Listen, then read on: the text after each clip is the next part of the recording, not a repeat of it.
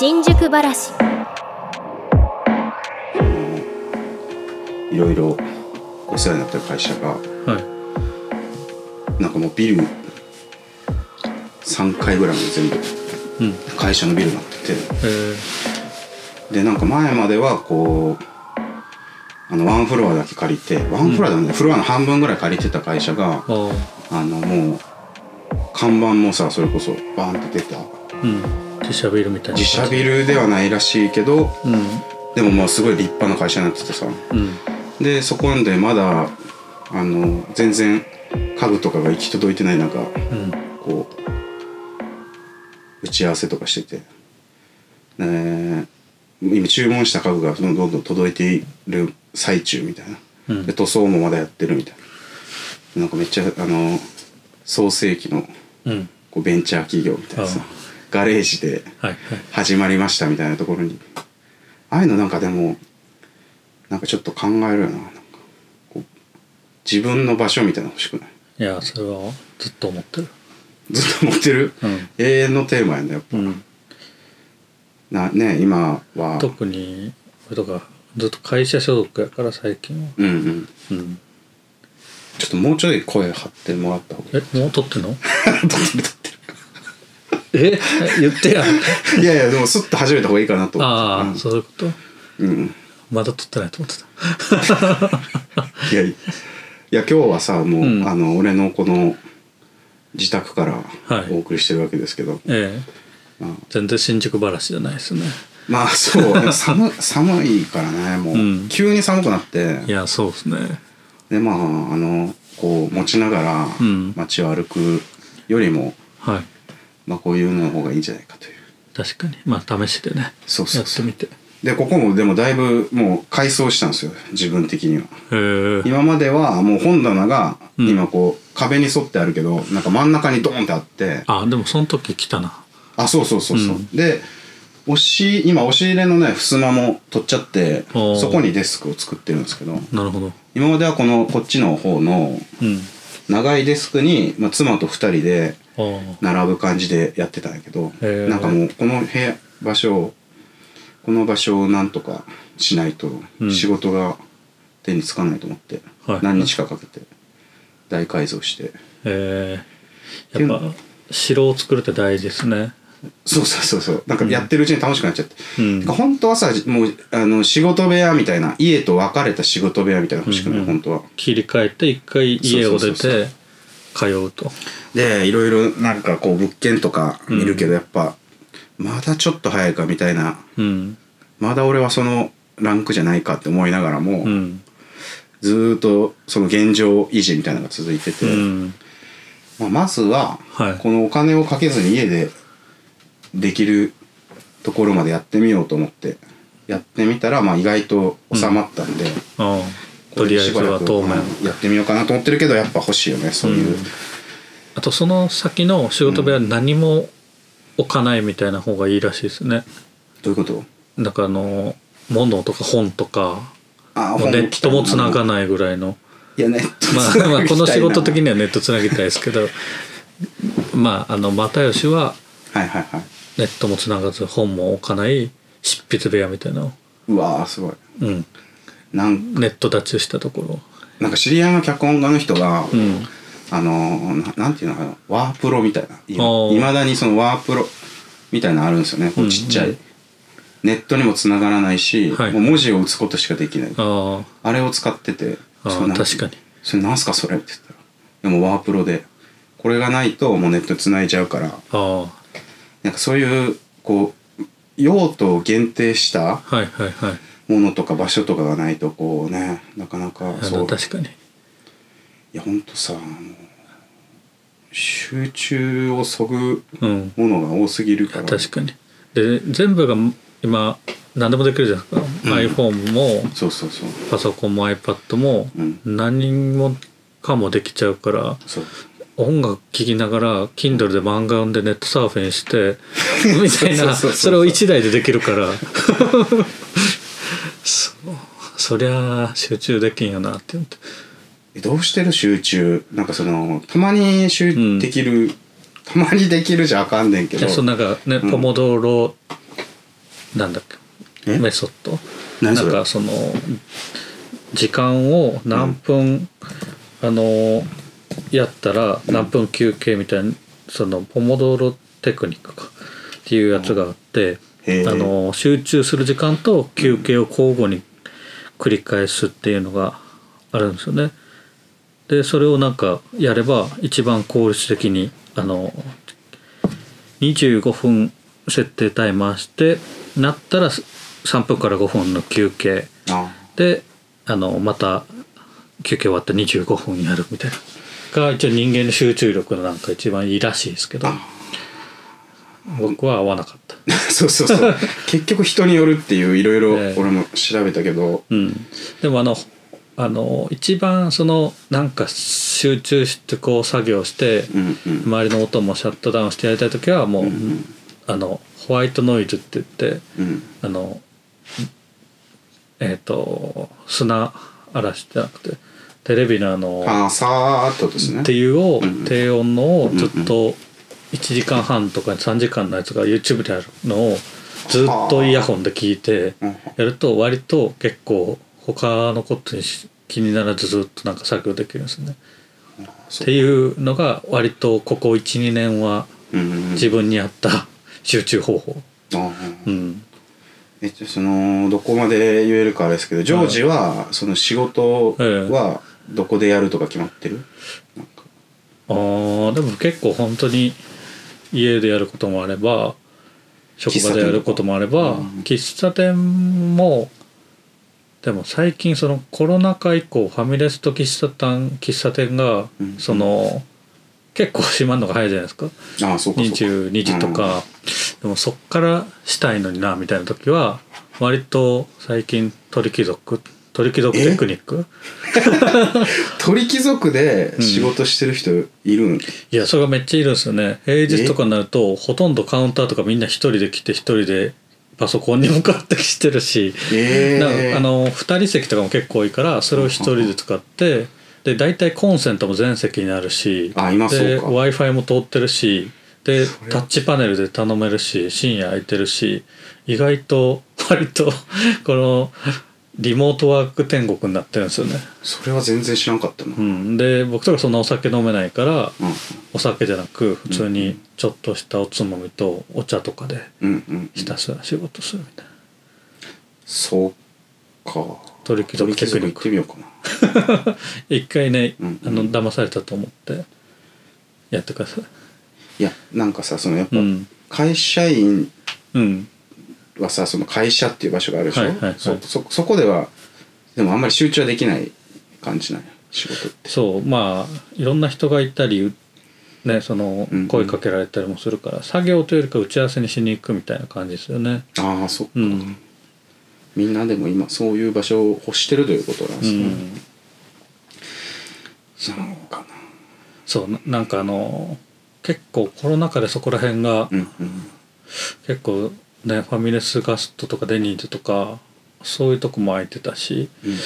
ルノアールも昔結構24時間とかあった気がするんですけどあったあった、うん、なんかいつの間にかなくなったしそこで鳥貴族にみんな たどり着くという、鳥貴族としてはどうなんかな、まあ、でもそういう人でもうん。うん。まあもちろんね多分忙しい金曜日夜とか繁忙期は多分避けてほしいと思うんですけど割と平日の結構遅い時間って大体45人は仕事してる人がいるっていう よく分からん場所になってるんですよね。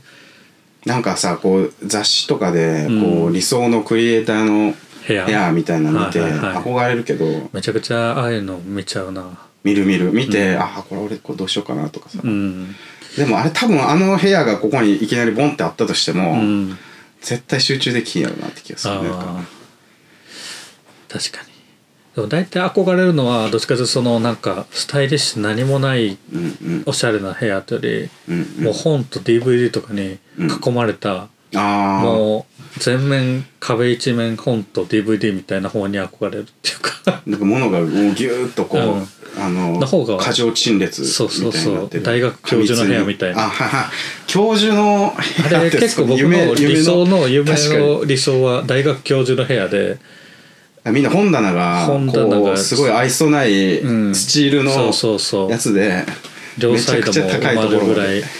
あってちゃんと自分の作業机広めのがあって椅子もあって確かに。ちょっと応接スペース的なテレビを見れるソファーぐらいもあるぐらあい。あるあるああれがる理想ですね じゃあもう大学の教授になればいいじゃないですか。そうか。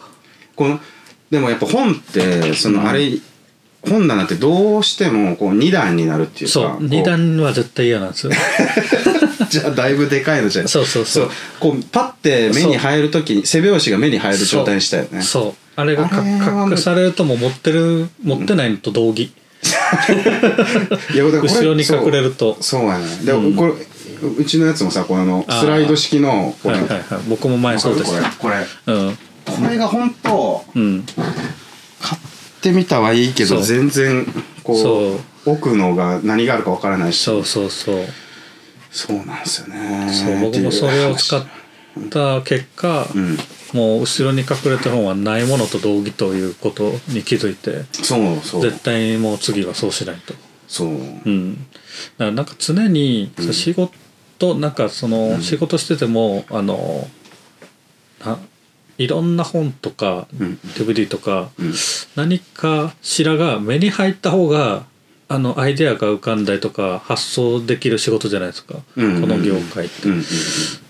なんか逆にそれがあると集中できないから何もない部屋がいいとかというよりかはまあそうね。さっきライブラリーが見えた方がそうそう。ああこれがなんか参考になるかなとかあの又吉さんみたいにね、うん。こう自分のストイックな。な世界に入り込んでっていうよりかは、うん。結構我々そのねあのーもう先行作品からうん。こうヒントを得たりとか、うん。なんかやっぱそういうねこの映画の、まあ、こういうジャンルみたいなものがはっきりしてたりとかね、うん。そういうのが多いから、まあ、確かにこう参照できるものはいっぱいあった方がいいよなと。か、うんで仕事部屋どの辺に欲しいかな？あ場所？場所。駅とかってこと？なんかそうですね。歩いて行けるぐらいあの家からの家からの。で言うと？そうそうそう。あなのかちゃんと電車乗っていく？と行かなくなりそうみたいな。あ電車電車とか乗りたくないもん、うんうん。そう選べるのであれば。うん いやこれ理想の理想はうん。そのもう本当の理想ね。家から車で行くぐらいがち 車で行く、はいああもう戻ってこない。そこにもう専用駐車場があり。わあっていう。でもと東京からは出てっていやそんな遠くもないっていう。車で20分ぐらいで15分か20分ぐらい。っあていうのが理想です。ああれどう？あのホテル泊ま取るみたいな。デーブ・スペクター方式。えデーブ・スペクターそうだ。いやいやホテル暮らしをしてるじゃないですか。もう家がなくて。ホテルで住んでる、だから、うん。アメリカのスパイじゃないかっていう説がいまだに 途切れないっていう。そうええ。ホテルもなんかい意外と不便なようで、うん。結構しゅこうなんのちょっと狭い机と、うん。こうビジネスホテルの。確かにでもビジネスホテルでこう机広いと嬉しいよね。そうそうそう。たまにある。たまにあるしなんかリモートワーク用のなんかちゃんとスペースが取られた新しい12年にできたホテルとかはビジネスホテル割とあるんですよね。そういうのあがー。でちゃんとコンセントもうんそこにあって w i f i もあってみたいな。なんかでも結局いつもなんかそのなんでこんなところでみたいな場所でうんやってる気がするよね。なんかその集中できる環境を先に作るっていうよりかは集中した場所がうんそう例えばやったみたい。た例えば僕そのえっ、と「やりたい2人」ってピンク映画撮はい。ってるんですけど、あれを最初にそのプロットあれコンペやったからうん。プロット書き上げなあかんくて、はい。でなんかその時なんなんだったかなあのー仕事で、えーちょっとあの京都の方に行ってたのかな？でちょうどその時に現場助監督やりながらみたいな感じであで、えーウィークリーマンションを借りてもらってるんですけどそのはいはいはい。作品の予算でね、あうん。でそこでやってたけどなんかその日はなんかがあって帰れなくなったかなんかで、はいもう、ま漫画喫茶入ってで漫画喫茶でもう締め切りギリギリまでうん。もうどんどんどんどんその漫画喫茶の料金延長してあー。あもう早くもうここで終わらせないとみたいな感じ。あでそのままプリントアウトしてあの悠々窓口みたいなところーにあ持って行ってみたいな。でもやっぱ普段こうダラダラって言うとあれだけど、うんうん。生活の中で書いてるよりも、はいなんかすごいガッて集中してあ書いたなっていう課金に追われるっていう。でもだからってこれ再現不可能やからあのあの時のあれみたいな。確かにそうそう。なんかこうあの時集中できたなみたいなのってうん。こう思い返すとなんか個室ビデオの中やったりとかいつもな何かに追われてやってる気がする。そこしかないからそこでやるそうっていうそうそうそうそう。とりあえず駅前にあったのがそこしかなかったとか。そうそうそう。うん。なんかそういうのね。まあ確かに究極的に追い込まれたらもうそういう感じでうん。やるしかないですもんね確かに、うんうん確かに。漫画喫茶ネットカフェって僕らがあの高校生大学生ぐらいの、うん。ほんと10年前のありようと今って結構あ変わったそうそう。そうそう今はね感じが。あの快活クラブとかはもううん。めちゃくちゃ快適ですよ。でも漫画喫茶っていうものとはもうちょっと違いますよねあれ。うん。鍵付きの個室でう、ん。ですごい綺麗だしうんもう演劇の仕事とかはい。やるときにあのめっちゃ取って出しみたいなのがあるんですよ。演劇の映像ああ後ろで流れる映像ですか？とかもあるしあそうそうそれもやったことあるし、うん。あの宣伝用でこう流すやつとかあもあはいあのー映画と違ってさこう実際に衣装ができて舞台美術が出てみたいな、こうゲネプロはいはいはい。で、えーゲネプロってあのなんかね、うん。えーというか公開広め前の。そうそうそう、うん。する前のみたいな。それが撮れるのが本当に映像を出したい直前やったりするから、うん。もうゲネプロで撮影したらもうそのまま最寄りの快活クラブにこもって で編集してあででもそのゲネプロのもう一個の回があったりしてとか撮らないといけないものがその日の中にあってうん。編集しないといけないものがあるみたいな時に結構ねその快活クラブをいつも利用する。快活クラブはもうあのー入ってしまえばいくらでも出れるしうん。で料金もその時に一番安いプランに自動的になるからあ何も考えずに機材全部快活クラブに入れて パソコン開いてあはいあのーもう編集できるハードディスクとかにつなげた環境を作って自分なりのうん。編集室みたいなのを作って、うんでその快活カークラブのカードをぶら下げながら、うん。現場にカメラ持って行って戻ってみたいなことをすっごいやっててその時の集中力すごいよね俺の。確かに。そこにかける。だそうそうそういうだからどっちかっていうとそのえ快活クラブはそういうパソコン作業とか音出してできる作業の時とかにすごい使えますね、うん。そのまま快活クラブがない時は個室ビデオとかになってくるから。でも確かにその駅前のプライベート空間とか個室がその2つそうですね。あとカラオケボックスとかね。ああカラオケボックスの机も低いし作業しづらいんですよね。あそうそうそう音が結構うるさいし。何回かあの打ち合わせしなきゃとか仕事で入ってるとかうん。したけど、うん。仕事にならないっていうかあんまり、そうね、うん、リモートワークするために入ったりしたけど周りの音がうるさくて。会議の時にずっと隣の部屋のそうそう誰かのカラオケが、うん。あれがもうちょい防音設備が良ければ すごい使えるんあですけど。今何々歌ってますねとか言われたりしてね。そうそう。あここしかちょっと駅前入ってるとこなくて。ただちょっとカフェで話せる話じゃなくて。そうそう個室に入ったりして。やるもんな。僕もアダルト系の仕事の打ち合わせとかをサンマルクでしててめちゃくちゃ怒られたことありますよ。へえ昔ね。昔。それは僕がじゃなくて、はい。その仕事相手の人が、はい。結構僕はそれをこう聞き取る側だったんであんまり発してなかったんだけど いやもう麻痺していくというかこうその話に集中してるから、うんすっごい怒られたことある。まあそりゃそうかとそれは思って店員さんに怒られたんですか？いやいやもう隣にいたおじさん、うん。こんなとこでそんな話すんなとでもそれで言うとそういえばあの新宿御苑のうん。サンマルクであの全裸監督とかまだ全然やる34年前にうん僕の座ってた横でうん。村西徹さんの打ち合わせが始まって。打ち合わせ？そうマジで打ち合わせやっててでなんかもうど等身大のパネルまで出してきてこの女優さんのうん。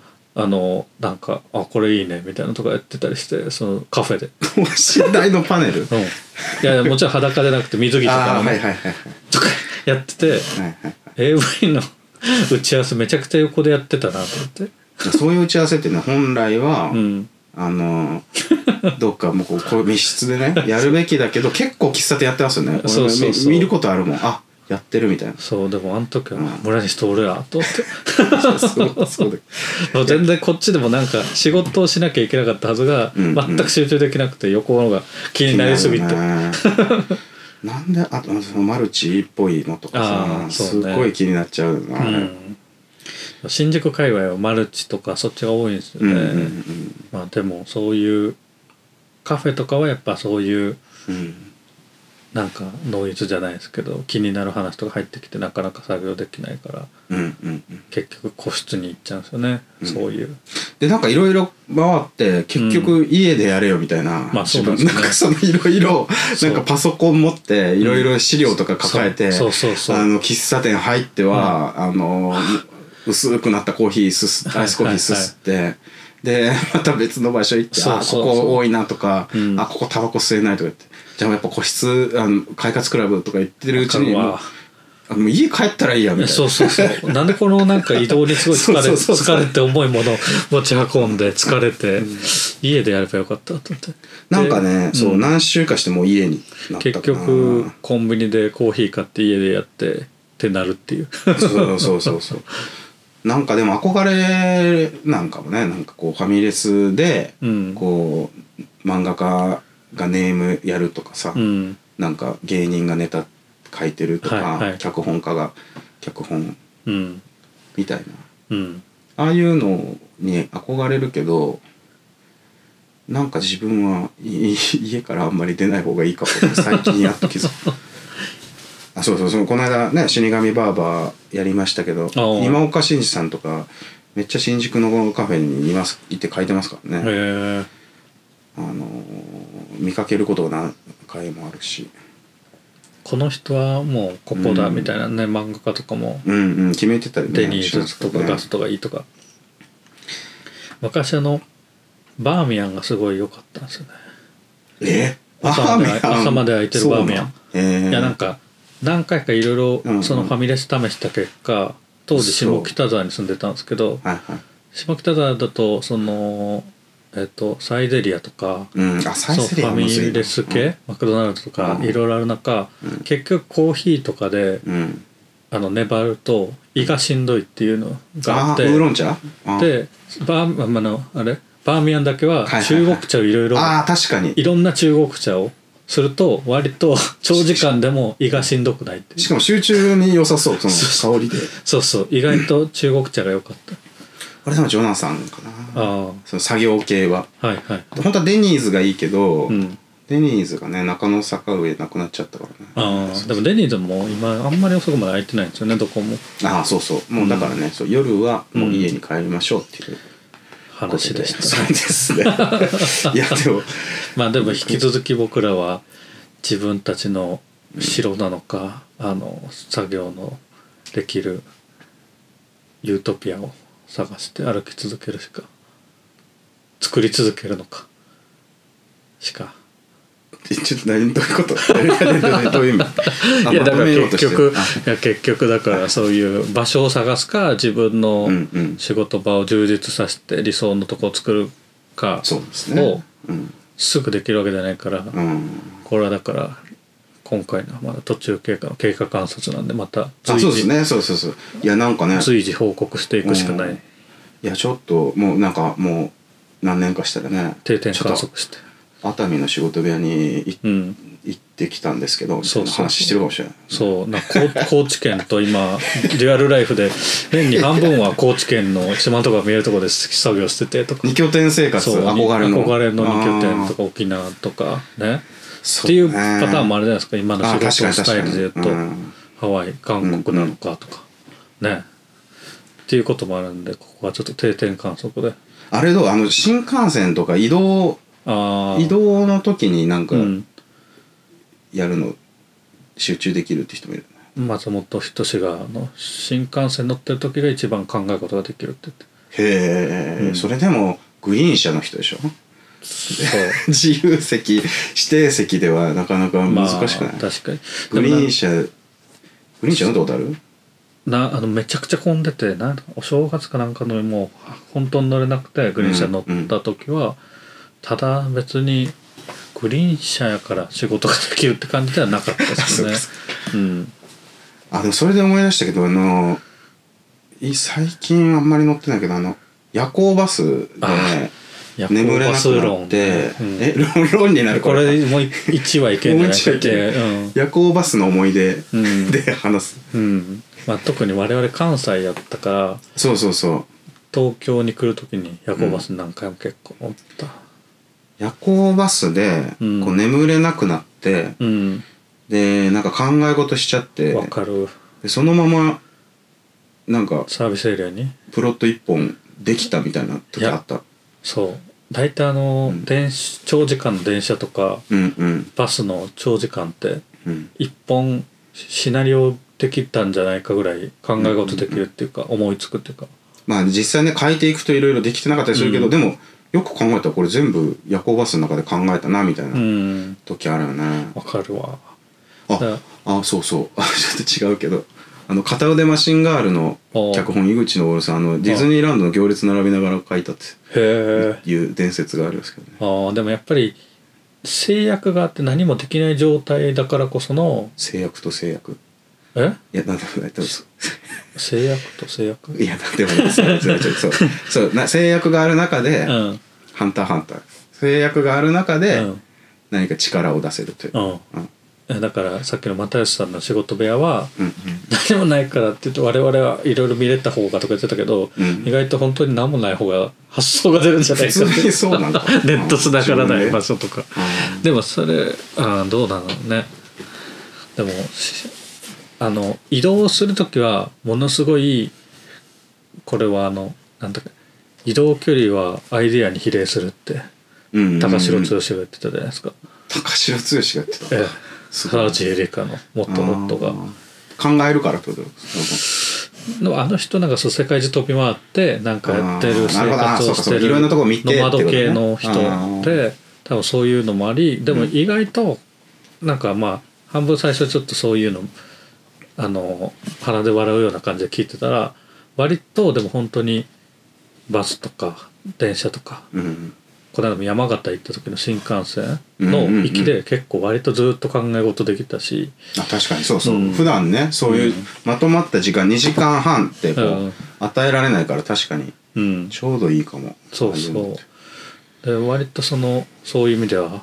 でなんかその普段見ないものを目にするじゃないですか、ああそうね、うん、あの東京のうん。このエリアを往復してるだけじゃ目につかないものとかを見て、あこういう生活があるんやとかこういう、うん。あお店があるんやとかその車窓で目にしたりするとうん。思いついたりとか、あここに暮らす人はこういう生活してんのかなから起点で。そっか企画をうん。発想したりとか。っていうのが割となんかあるなと思ってそれはあながちそうやな。あの間違いじゃないなっていうまあでもいろいろ言ってきたけども、うん。集中とかできてなくてもやるっていうのも一個まああるけどね、追い込まれればやる。いやそういやじゃなそうやしもう普段からもう、うんまあそういう話めっちゃするんやけどその脚本家の人とかと、はいはいはい。どうしてますかっていう。もうねなんか朝起きたらとりあえずやるとか。あでも午前中ではいもうやめるとか、ーあそういう人いますよね。うん。漫画家とか小説家でも。そうでいろいろ聞いて自分もや真似してやってみて何日間かやって、おこれは俺変われるかもとか思うけど、うん。また結局ずっと夜中やってたりとか、う んこれもう一生この形って見えない。あとスタンドデスクうん、ねうん。あのあ腰腰とあそうかそうそう。が結構やっぱり椅子でずっと仕事してる人たちはそうすごいな。立って仕事をするっていう。うん、でもうそれが限界に来たらその日はやめるとかはあ。でやるとまああと腰が腰痛持ちの人は結構スタンドデスク使いますよね。俺めっちゃ都合よくそういうのをね、うん。考えちゃう。そういろんな人のうん。いろんな言ってることを、あ例えばもう今日やらないといけないのに眠くなってきたら、あもう寝てうん。午前中が一番頭 使えるからいやそうみんなそ午前中やろうみたいな。ででで結局昼まで寝ちゃってみたいな。わかる。で昼起きてうん。あでもあのー藤沢周平は、うん。あの15時からしか出発せんかったらしい。から15時までちょっと休もうかな。みたいなで15時過ぎてまた夜になって、うん。よ あもう今日徹夜でやらな。いいやでも徹夜をするよりも、うん。午前中がみたいな。このままでずーっと都合よくその、確かに。いろんな情る。報が多すぎてもうだからとにかくやれっていうまあ。のが一番かもしれない。もうなんやこの話。確かに。もうなんやこの話っていう話だったな。あの「オデッセイ」って映画の？映画の「オデッセイ」でさマットデーモンがもう一人でうん。宇宙船に閉じ込められてさ、うん。あれ？火星やっけ、うん火星。火星でもうずっと一人でうん。一人ぼっちみたいな、火星の人やもんな、うん、でもあれ結構楽しそうでそうそうそう。なんかライフハックみたいなことを いろいろ言って、でうん。なんかあのじゃがいもやっけ？じゃがいもをとりあえず食料がないからじゃがいもを植えないといけないみたいな、うん。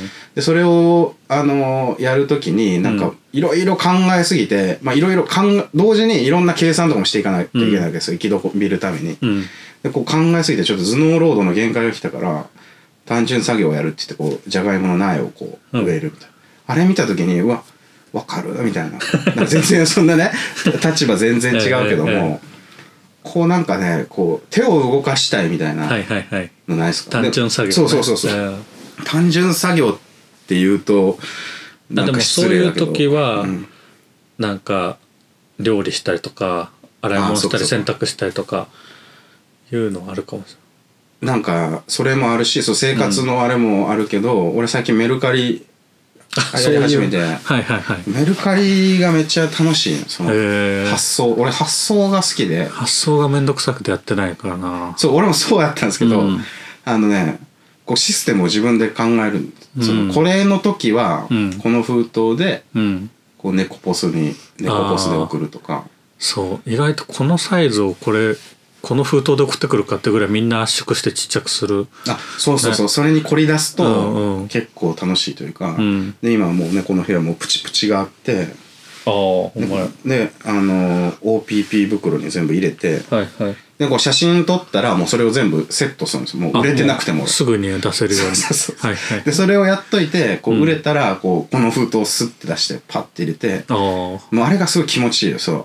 封を作閉めて。業化された感じが。そうそう。であのーコンビニとかヤマトのところに、うん。でこう QR コードでペタって貼ってっていうのをこう毎日のリズムの中にうん。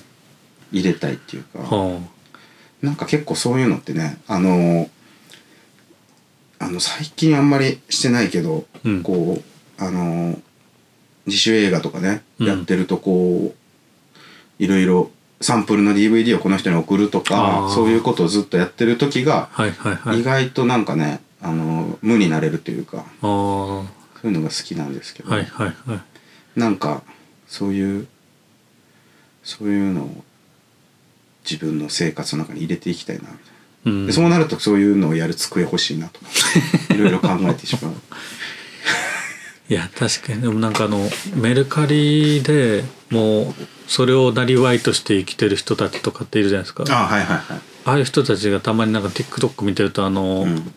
梱包の秘技とかなんかそういう いろいろやってるんですけどそういう人たちがやってる部屋見ると全部がもう壁一面うん。